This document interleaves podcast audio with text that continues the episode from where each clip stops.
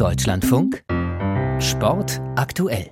Das russische Militär wirbt flächendeckend um Männer für den Krieg. Da sind Sportler keine Ausnahme. Es ist ja bereits bekannt, dass es sogar eine eigene Einheit aus freiwilligen Kampfsportlern gibt.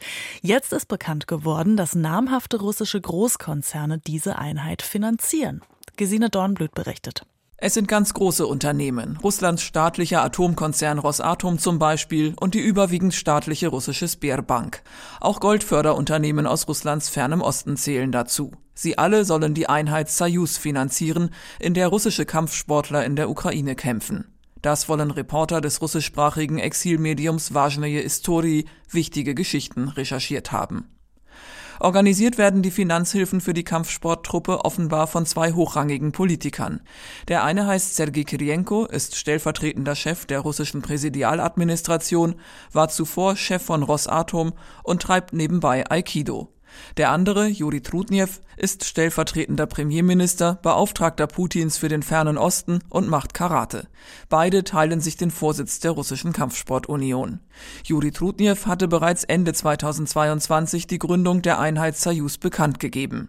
95 Kampfsportler und ihre Trainer würden an die Front fahren, direkt nach dem Turnier, so Trudniew damals am Rande eines Wettkampfes in Moskau. Wenn du heute beweisen willst, dass du ein Kämpfer bist, dann reicht es nicht, in den Ring zu steigen. Echte Kämpfer vergießen Blut für unsere Heimat.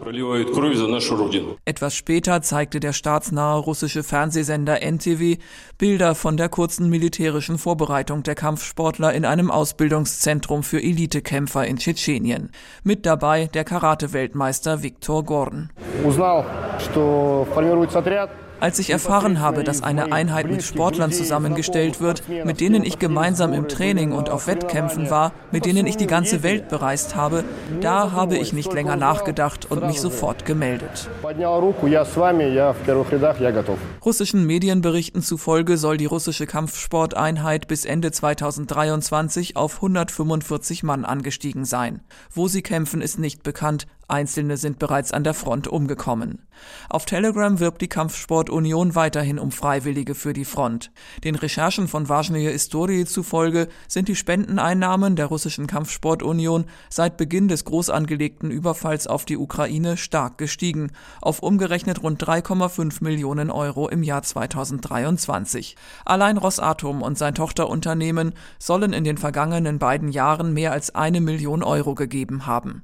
Das Portal hat recherchiert, recherchiert, dass der Sportverband in diversen Waffengeschäften einkauft und dass die beiden Vorsitzenden, die Politiker Trutniew und Kirienko, persönlich in den Donbass reisen, um den Kämpfern die Ausrüstung und Waffen zu übergeben.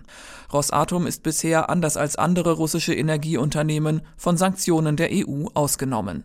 Unterdessen wirbt die Kampfsportunion schon in Schulen für Militarismus und Krieg. Auf der Website des Verbands sind Grundschüler in Militärkleidung und mit Waffen in der Hand zu sehen.